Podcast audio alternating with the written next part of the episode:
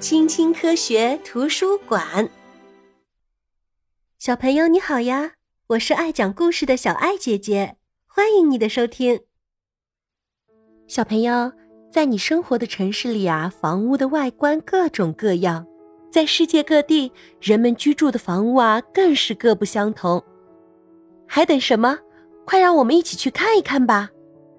在森林覆盖率比较高的地方，比如瑞典，房屋都是用木头搭建的。到了冬天，这种材质可以起到保温的效果。瞧，有些房屋的屋顶上还种满了青草，草也能很好的起到保暖避寒的效果。在地球上最高的山脉——喜马拉雅山脉。那里呀，一棵树都没有。居住在那里的人们用石头建造房子，瞧，平平的屋顶就是他们做饭的地方。在非洲有许多茅草屋，铸造这样的房屋要先等泥巴在烈日下完全晒干，才能在屋顶上铺上稻草。而居住在坦桑尼亚和肯尼亚的马萨伊族的牧民，则会用一种泥浆、树枝和牛粪的混合物来建造自己的房屋。小朋友，你知道吗？有一些房屋啊，我们甚至不需要砌墙。在世界上的某些地区，人们啊会在山上寻找质地较软的岩石，直接在上面凿出一些洞穴式的房屋。瞧，在土耳其。我们就能找得到这样的房屋。看，这就是马达加斯加岛上的房屋。这座岛屿与非洲大陆隔海相望。岛上的居民用旅人胶的树干搭墙，然后啊，用晒干的铝人胶树叶做屋顶。但当风暴来临的时候，这些房屋会因为太轻而经常被刮跑。在日本，经常会发生地震。人们会建造一些木质结构的房屋，而墙壁则采用纸质材料来搭建。因为啊，如果被震塌了的话，也不至于太危险。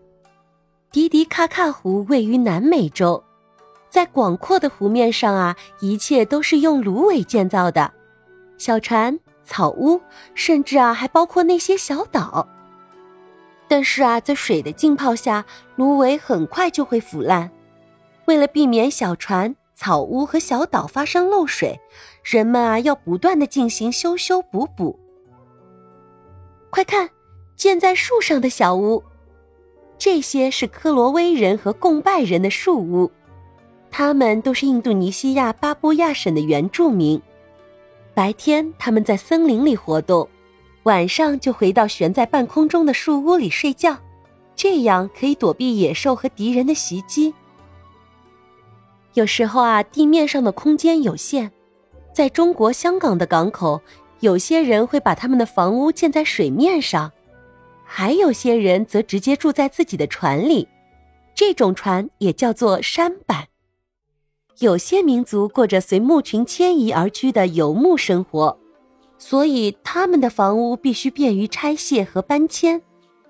比如非洲的图瓦雷克人就住在帐篷里。还有亚洲的蒙古人，他们生活在圆形的蒙古包中。蒙古包的墙壁是用羊毛织成的。瞧，这些圆顶雪屋非常的著名。北极地区的因纽特人将大块的冰切割成小块，再把它们垒起来建成冰屋。但是啊，他们并不是一直住在冰屋里，只有在海冰上狩猎的时候，他们啊才会住在那里面。未来的房屋会是什么样的呢？小朋友，现在啊，轮到你发挥想象力的时候啦！快把你长大以后想要居住的房屋画下来吧！如果你喜欢这个故事的话，欢迎你点赞、订阅、关注小爱姐姐哦！我们下次见，拜拜。